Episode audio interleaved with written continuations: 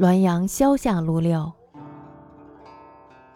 先阳公曰：“李有白以中者，偶买得异鬼符咒一册，即借此演搬运法，或可谋生。乃依书至诸法物，月明之夜，作道士装，至虚木间视之。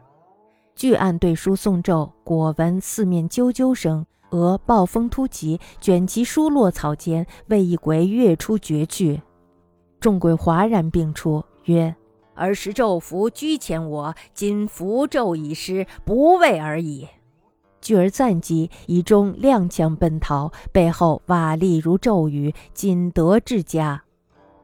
是夜疟疾大作，困卧月余，以鬼为祟也。一日数姚安公，且残且愤。姚安公曰：“啊，幸哉！耳术不成，不过成一笑柄耳。”倘不幸数成，安知不以数假货？此而福也，而又何忧焉？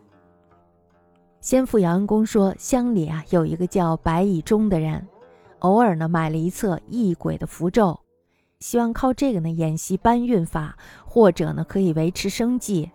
于是他就按照书上所写的置办了各种的法器。在一个月光明亮的夜晚，他穿上了道士服，到墓地里去试一试。他坐在祭案前，按照书咏诵咒语。果然呢，听到四面有啾啾的声音。不一会儿呢，突然刮起了一阵暴风，把他的书刮到了草地里。这时候呢，一个鬼跃出来，抢了这本书就跑了。众鬼此时吵吵嚷嚷，一起出来说：“你倚仗着咒符，拘禁差遣我们。”现在咒符已经丢失了，我们呀不怕你了。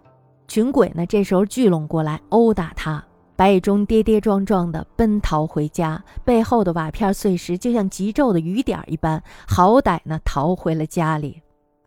那么这天晚上呀，他是大发寒热，在床上躺了一个多月。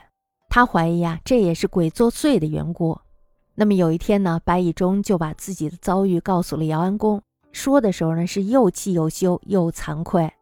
那么姚安公就说了：“说幸运呀，你的法术不成功，不过是落下了一个笑柄罢了。倘若不幸你的法术成功了，怎么能知道不会因此而招致祸患呢？